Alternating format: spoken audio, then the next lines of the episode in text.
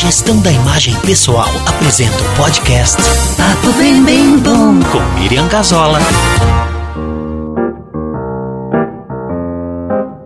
Oi, gente, que prazer estar de volta com o nosso podcast Papo Bem Bem Bom. Hoje uma convidada muito especial chamada de Iazana Guizo.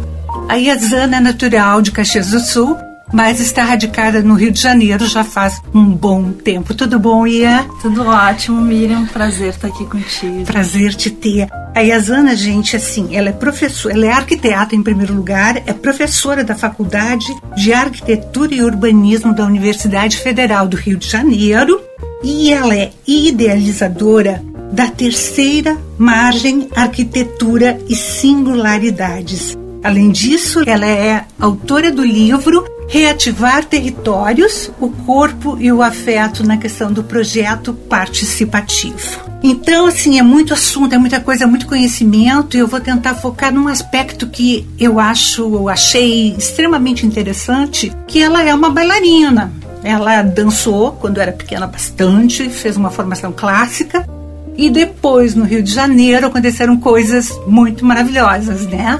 Que começou com Tu já tinhas feito arquitetura e Asana. Aliás, bem-vinda! Super bem-vinda! Que prazer enorme te ter aqui, Asana. É um prazer, assim, tamanho do trem. Principalmente te ver, assim, tão grande, tão poderosa, tão bonita. Muito legal. Então, assim, tu já tinhas feito arquitetura quando a psicologia veio. Vamos começar a dar, um, dar uma. Da minha formação, né? Isso, vamos começar falando sobre isso, pode ser? Claro. Tá, então segue aí, Asana. Então tá ótimo. É uma alegria estar aqui conversando com você, Miriam, e com a minha cidade natal, né? Então, eu me formei em arquitetura em Porto Alegre. Depois eu fui para o Rio de Janeiro. No Rio de Janeiro eu fiz um mestrado em psicologia. E depois eu acabei me formando em dança contemporânea. E aí tá. acabei fazendo um doutorado em urbanismo, sendo que parte dele foi em Paris. E por fim, eu sosseguei em termos de formação, né? Mas como que uma coisa levou a outra, né? Eu fui percebendo, né, que o espaço ele era algo que tocava as pessoas. Eu estava muito muito curiosa assim de saber até quando a gente de fato fazia diferença na vida de alguém. Tu diz enquanto arquiteta. Enquanto arquiteta, né? A gente, quando projeta, a gente aprende na, na universidade a projetar pensando, aí ah, eu vou fazer isso para que aconteça isso, para que a pessoa faça tal prática, né? E não sei, eu não sabia até quando o espaço de fato produzia sujeito ou era o avesso disso. Entendi. Então, nessa curiosidade, eu fui fazer um mestrado em psicologia, fui entender então o que, que era um sujeito, a produção de um sujeito. Sim. E o que, que o espaço tinha a ver com essa história. Como é que era o habitar, como que o sujeito habitaria. Isso. Para ser completo, princípio. O que me, a minha pergunta era: se eu faço um projeto X ou um projeto Y, isso muda a vida da pessoa ou não? Certo. Né? Uhum. Todo esse meu trabalho aqui. Bela pergunta. Uhum. Faz de fato alguma, alguma diferença? Sim. Né? Era um pouco essa a minha pergunta. E eu fui estudar e fui ver que sim, que faz diferença. Que o espaço ele não, ele não determina a subjetividade de uma pessoa, mas ele é sim um dos agentes que produz subjetividade. Então, uh, existem, obviamente, a psicologia é uma coisa muito grande, existem muitas correntes, elas estão em disputa, como qualquer área do conhecimento, né? Mas a que eu me filio, é, ela pensa o sujeito como um terminal de relações. Certo é onde milhões então de estímulos vão passando por você e você vai se tornando um ser singular a partir disso. Uhum. E não é o contrário, então. Você tem uma essência e sai pelo mundo fazendo é, propagando a sua essência. Ao contrário, uhum. o mundo marca em você Sim. um caminho e você traça ele, né? Uhum. De modo singular. Eu acho que é uma troca simultânea, não é? Uma coisa meio que toma lá da cá. Isso. Essa interação é o tempo todo, todo o tempo. Isso, né? tá, eu pro, sou produzido e produzo, isso, né? Isso. Exatamente. É, mas a gente tem, é, de maneira clássica, o entendimento de que nós temos uma essência, que nascemos com ela, né? Tá. E que é isso que dilui nessa perspectiva. Certo. Entendeu? Tem essa diferença. Que momento a dança entrou nisso, como fazendo parte da questão arquitetônica, isso, de- da questão da arquitetura, né? Sim, essa costura Isso. que é, isso. não é óbvia, né? Não, que passeia não é. Uhum. tantos campos, assim.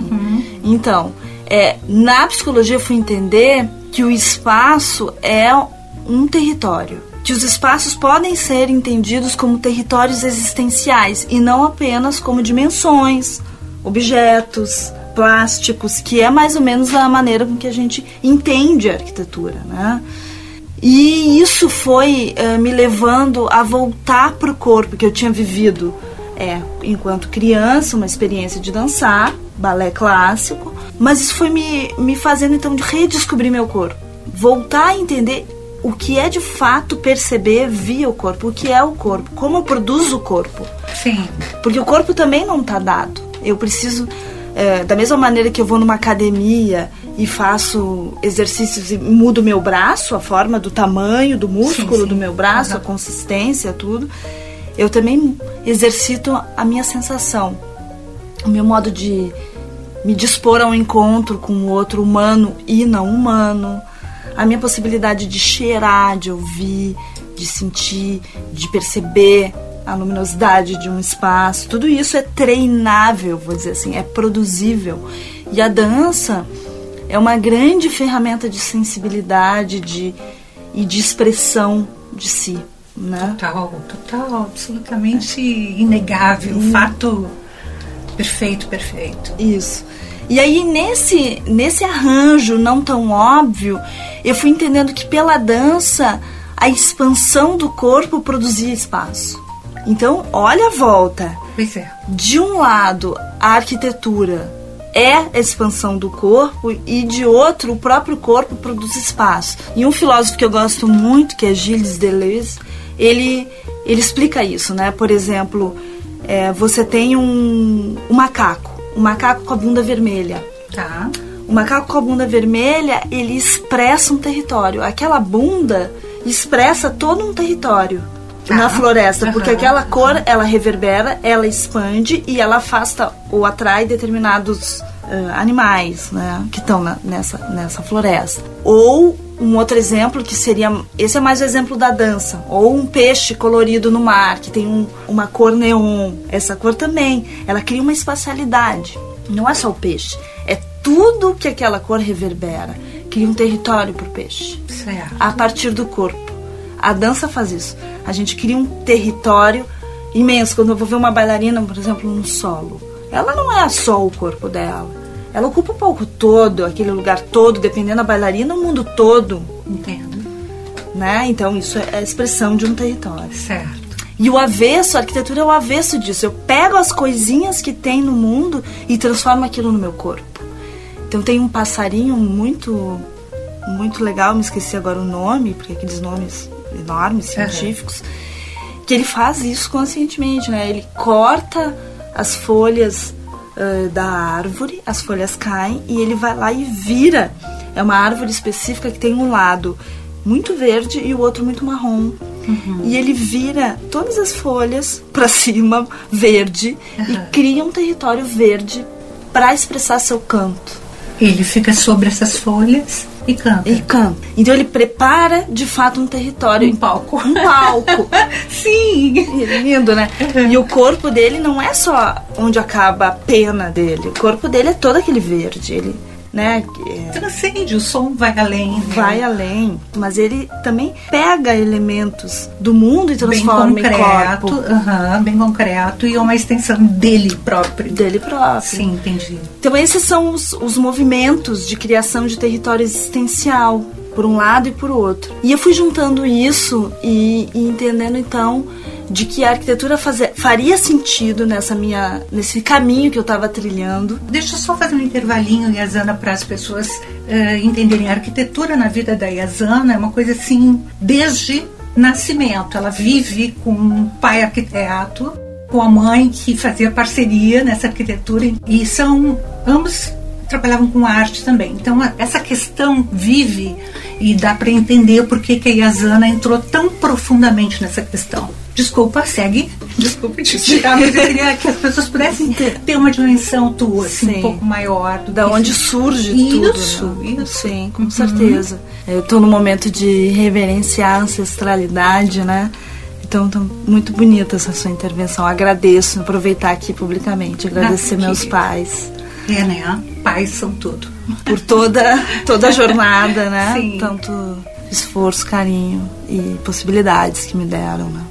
É, voltando então, começou a fazer sentido a arquitetura para mim se ela pudesse ser se ela não tivesse num lugar de neutralidade, como a gente aqui no Ocidente começou a colocar ela nos últimos tempos. Que é um lugar, é um espaço onde eu faço coisas dentro.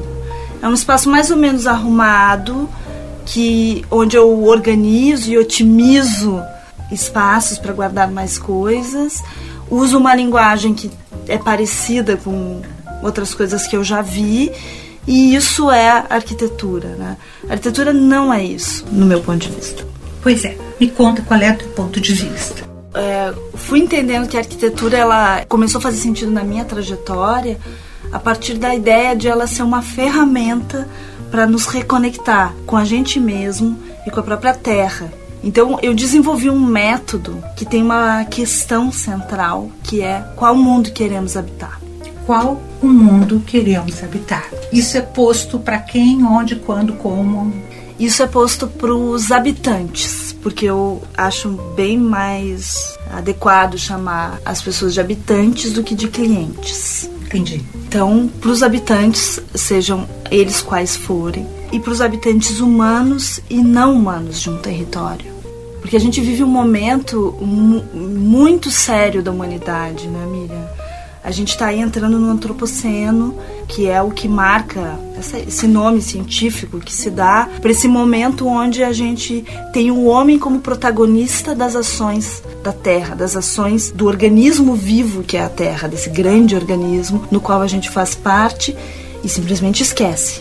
É, então a gente tem aí os efeitos do nosso modo de habitar no aquecimento global, na perda de biodiversidade, no crescimento dos desertos, só para dizer dos três grandes maiores problemas certo. que a gente tem uhum. para enfrentar e não é num futuro longínquo. Né? Sim, tá aí. Tá aí. Tá já estamos vivendo, o coronavírus já é um efeito disso. E a gente tem 50 anos. É só 50 anos. Pela frente. Para tentar reverter o colapso geral de uma grande crise ambiental. De uma grande crise ambiental capaz de incomodar para valer nossas vidas. Se a gente acha que coronavírus está incomodando, não é nada, né? Então, um certo reposicionamento do nosso modo de habitar a Terra é extremamente necessário. Não dá para a arquitetura continuar fazendo uh, o que ela vem fazendo, que ela faz, por um lado, homogeneizar os corpos. Então, todo mundo se torna o mesmo, mora no mesmo lugar, não importa qual lugar do mundo você esteja, você mora dentro de uma célula, que é um apartamento, que te desconecta com a Terra, ao invés de te conectar.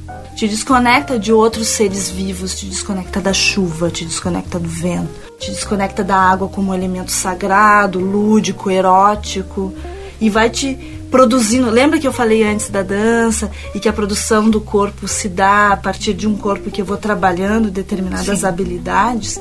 Então a gente é como se a gente estivesse fazendo isso ao avesso. Sim, perfeito. A gente está perdendo isso tudo. Perdendo nossa relação com a terra, perdendo nossos afetos. Então não importa se eu vou destruir uma montanha, porque ela não é mais um ser no Sim. qual eu me relaciono. É muito distante. Né? Tu não tem noção disso, não viveste isso. Tem, um, tem uma saída, eu estou querendo objetivar para a gente poder uh, entender melhor isso. Daí tu montaste essa terceira margem, que é aonde tu faz cursos. Como é que funciona? Até para a gente começar a concretizar o que, que hoje tu fazes a vida. Já que a gente vai fazer esse esforço de construir ou reformar uma coisa, que é um esforço bastante grande, de tempo, dinheiro, recursos naturais, que ele esteja a serviço da vida mesmo, como você disse. Sim. Da, da nossa e dos seres em volta. Sim. Então, como é que a gente consegue fazer isso? Fazendo essa pergunta é um jeito que a gente foi criando. Qual mundo queremos habitar?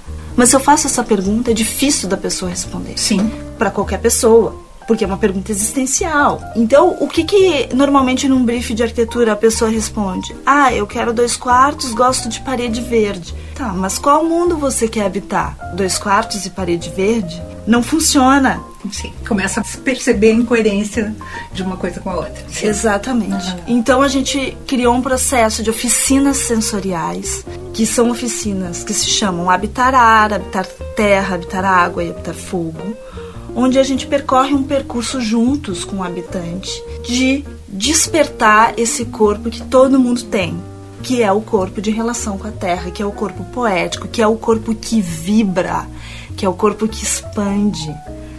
Que Muito difícil, Yasana, trabalhar isso. Qual, qual o método? A gente faz um, um método que parece que é uma dan que é dança. Parece que você está indo para uma entra a aula. dança. Aí Tá. entra a dança. Tá. Parece que você vai numa aula de biodança. Tá. O método ele tem três fases. O primeiro é magia, o segundo é cura e o terceiro é carne. Então, o magia é a gente muda a energia. Você vai falar do seu sonho, do- de um território que você vai transformar, que você vai colocar é, tanta energia nele e você vem para a reunião brava porque aconteceu uma coisa ali na esquina que uma pessoa te deixou bravo, entendeu? E aí você senta na reunião com essa energia para falar. Só que cada um de nós somos muitos, né? Eu sou a Yasana brava, a Yasana poética, a Yasana chata, a Yasana muito engraçada. Somos muitos. Então, o magia, a gente se coloca em roda, tira o sapato. É isso mesmo. São mais pessoas. É uma oficina. Pode ser só com uma pessoa Tá. única que vai reformar o apartamento, pode ser com uma comunidade Tá. de 30, 60 pessoas, pode ser com é, uma família de quatro pessoas. Entendi. Não importa. E aí a gente vai fazer movimentos vitais com o corpo que parece que a gente está dançando. Só que isso fica engraçado, isso mostra como a gente é travado, que a gente não vai conseguir nem levantar o braço e abrir assim, que a gente vai ter vergonha de fazer um negócio desse. E aí isso tudo começa a aparecer. Só que não só aparecer, começa a transformar. Porque você fica com vergonha, mas você levanta e abre o braço. E quando eu levanto e abro o braço, abre também meu peito. E quando eu abro meu peito, eu abro meu coração. Uau, que lindo. que show, que necessário. Que necessário. Que necessário. Como é que eu vou não vou falar da minha casa sem meu coração? Eu vou falar de que lugar? Eu falo do meu coração. Certo. E aí, isso é só um exemplo, né? Porque a gente abre muito o corpo. E quando isso acaba, a gente deita no chão. E aí a gente vai pro processo cura. Nesse processo, a gente aciona o inconsciente. O que, que a pessoa faz? Nada. Ela fica no chão deitada e eu fico conduzindo esse processo que é muito parecido com uma meditação. Onde eu coloco em cima da pessoa alguns objetos. O habitar água é um saquinho com água, o habitar fogo são pedras, o habitar ar são sacos de ar ou bolas de aniversário. Aqui no Rio, ah, no Sul é balão, né? No Rio é bola.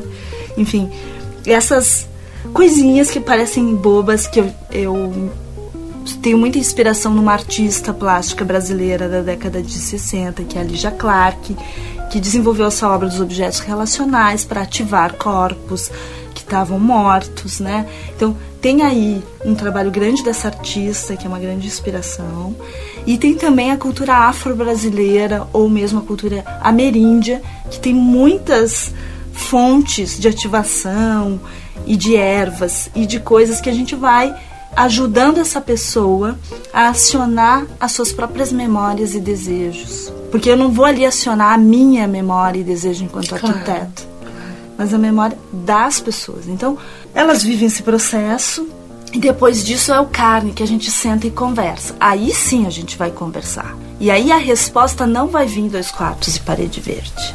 Entendi. A resposta depois Sim. disso tudo vem: eu quero colocar meu pé na terra.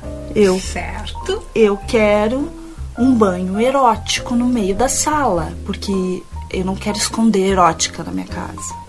Então, mundos vão sendo criados. Gente, que fantástico, extremamente terapêutico, extremamente revelador e encantador. Sim. Uou, muito, muito legal. E a Zana, assustador para as pessoas, elas já vão com uma predisposição, sabendo que vão encontrar uma, uma, um trabalho diferenciado, de uma certa forma invasivo ou não, ou, ou ao contrário, né, invasivo para trazer para fora o que está lá dentro guardado, uhum. né?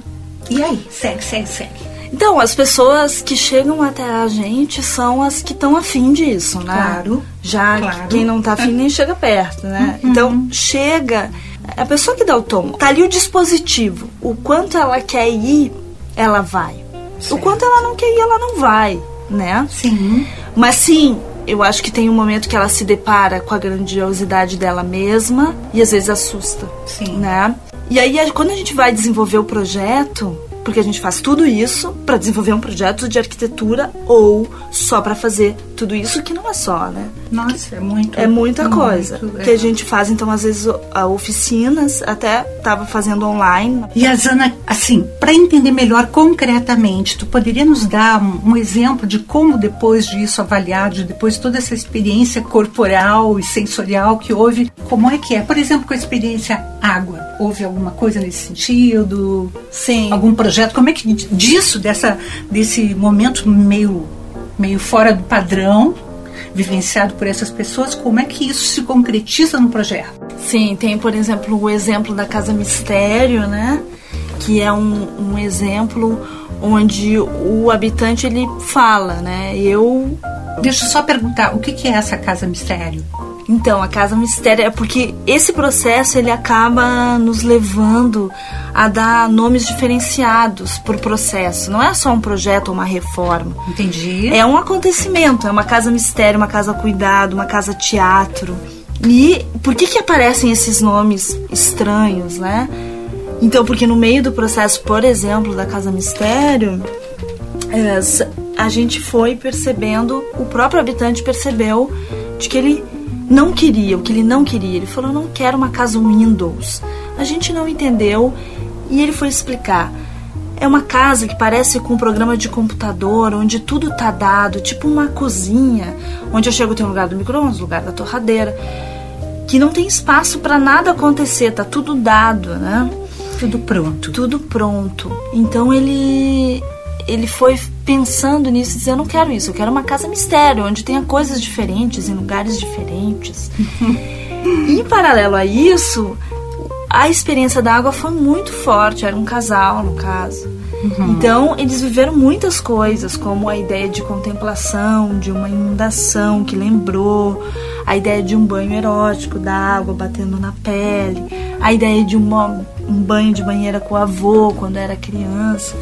Então a gente foi achando na casa e no desejo deles, sobretudo, muitos outros sentidos para água que não o higiênico, que normalmente a gente usa em projeto, para lavar a louça, lavar a roupa, lavar o corpo. Entendi. Mas sentidos lúdicos, eróticos, contemplativos. Sensoriais, enfim, mais, né? Uhum. É, e de, de tudo que a água é também, sim, né? Sim, E aí a, a, banheira ela foi se deslocando de um lugar de banho higiênico para entrar no lugar no centro da casa o projeto acabou sendo esse. Tu olhaste para o projeto e enxergaste que a água teria que ter um ponto, seria um ponto de referência. Isso. A, a, partir do processo, na hora de desenhar, foi surgindo essas ideias de colocar então esse banho no centro, né? E não se configurar como um banho é, fechado. É, a banheira ela tá do lado da sala, ela tá de encontro com uma varandinha minúscula. Gente, esse é um apartamento padrão em Porto Alegre, de ali de três quartos, perto do Hospital Clínicas, não tem nada de luxuoso. Mas você entra lá, é um outro mundo. Sim, é o meu mundo. É. E quando o mundo que eu quero. Exatamente, qual mundo você quer habitar? Isso. Aí é, é, a gente até ri porque os habitantes nos falam que é um entregador de pizza, por hum, exemplo, imagina. vai lá e ele fala, gente, que é isso? Que casa é essa? Que loucura! que tudo. Porque realmente marca uma singularidade de um outro território a habitar, que não é só para ser diferente, diferente é porque isso reconecta eles com a água, reconecta eles com a contemplação, com a erótica, com a, com a experiência lúdica que está ali no cotidiano desse casal. Eles acordam e dormem com essa possibilidade muito marcada, porque está no meio da casa deles, na sala. E se eles não tiverem afim, tem uma porta que corre e fecha. Certo. Também não é um negócio que é obrigado a ser, entende? Sim. Mas é uma. Hoje eu quero tomar um banho fechado. É, tô, não tô Sim, afim. Sim. É. E eles também têm o box lá, cinco minutos para sair, preciso correr, porque essa dimensão da vida também existe. Claro.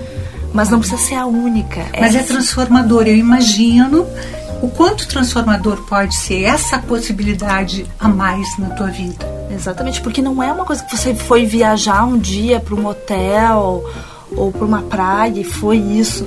Não, é a sua casa, né? Sim, sim. E aquilo vai, você vai virando essa pessoa. Entende? Aquilo vai entrando, vai te constituindo enquanto ser, não só na hora que você está no banho, na hora que o entregador de pizza chega. Você vai se tornando essa figura, né? Criando realmente um território para si, que expresse também um jeito de estar no mundo. E aí, como tu estás lá no Rio de Janeiro, longe da gente, o que, que a gente pode deixar para os ouvintes do nosso podcast? É, tem sim uma possibilidade que é um exercício que a gente faz até no Habitar Água online que a gente fez, que é a ritualização de um banho, é um, é um preparo de um, de um lugar né, para tomar banho. Então, é uma receita mesmo. A receita é o seguinte: você compra um manjericão, pega uma bacia, lava esse manjericão, enche essa bacia com água, vai tirando então folha por folha, é um monte, né? Folha uma por uma e vai colocando nessa bacia com água, pensando cada folha ah, nos seus desejos, no que você eh, tem vontade de fazer, no que você gostaria. eh, faz isso em silêncio, num lugar que tenha só você.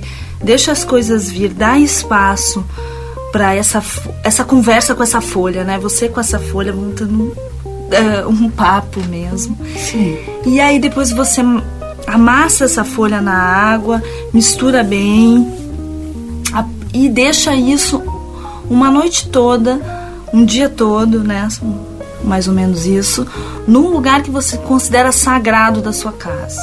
Isso pode ter a ver com religião ou não. Quem tem a santinha, bota lá embaixo da santinha. Quem não tem santinha, bota num lugar que ache bonito da casa, embaixo de uma escultura que goste. Algo que você sinta que se conecta ali com algum infinito, né? E aí ah, você deixa ali um dia. No outro dia você pega essa água, coa, então fica só com a água misturada da erva, né? Bota as folhas fora. Se possível de volta à terra, né? Se puder. E vai então preparar um banho para você.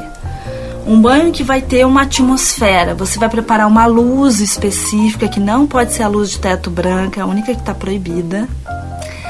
É, que tenha cheiro que você goste, que tenha uma música que você goste, ou silêncio, né? Conforme for. E vai então ah, tomar um banho demorado. Esse banho não é rápido, esse banho também é só você de novo.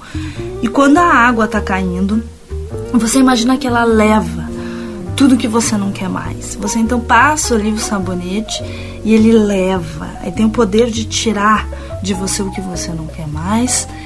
E, e você então experimenta ali o seu corpo, percebe a água tocando na pele, estranha, né, uma, a sua mão tocando a sua pele. Como você pode experimentar algo ali eh, que você ainda não experimentou ou que está desatento já faz um tempo? Quando isso tudo acabar, que você sente que acabou, você então pegue o seu bacia, né, com essa água de cheiro que a gente chama, né? Coloca um pouquinho de água quente, você se ajoelha ou agacha ou só curva as costas conforme for e joga então num ato de reverência essa planta, né, esse caldo em cima de você. Imaginando que aquilo tudo te alimenta de tudo que você quer e que a planta, o manjericão, te dá toda a energia dela para isso. Ela é generosa, ela oferece para o outro, né? E assim a gente tá aqui para um oferecer para o outro o seu melhor, né? Tal qual o manjericão. E é isso. Essa é a receita de a gente eh, voltar a ter então um banho ritualístico, entender que nós somos sagrados, que os nossos desejos e memórias são, que o nosso corpo. É, sagrado aqui não em oposição ao profano, mas sagrado aqui em reverência à beleza que é a vida, né?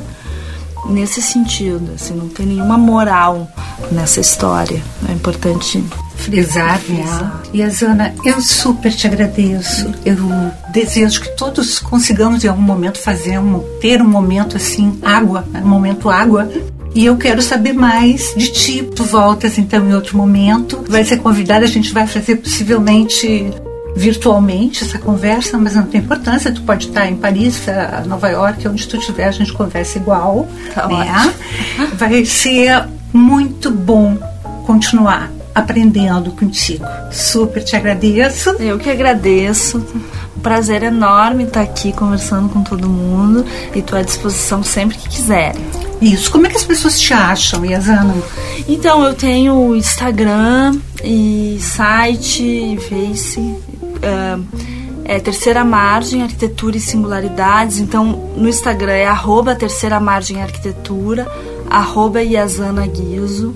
É com I e Z, né? Guizo com dois Z's. E, e o site é www3, número 3 mesmo, margem.com.br bem facinho, então, pra gente te achar, Sim. né? Quem sabe tu vem dar um curso desses aqui pra gente, fazer um grupo de estudo, que seria maravilhoso, eu amaria. Vamos, né? vamos Pode anotar isso na tua agenda Anota. e a gente começar a pensar nisso como uma coisa efetiva. Legal, eu adoraria. Então é isso nesse podcast. A gente vai aguardar o próximo agora do nosso papo bem, bem bom. Foi um prazer estar com vocês e tchauzinho. Papo bem, bem bom.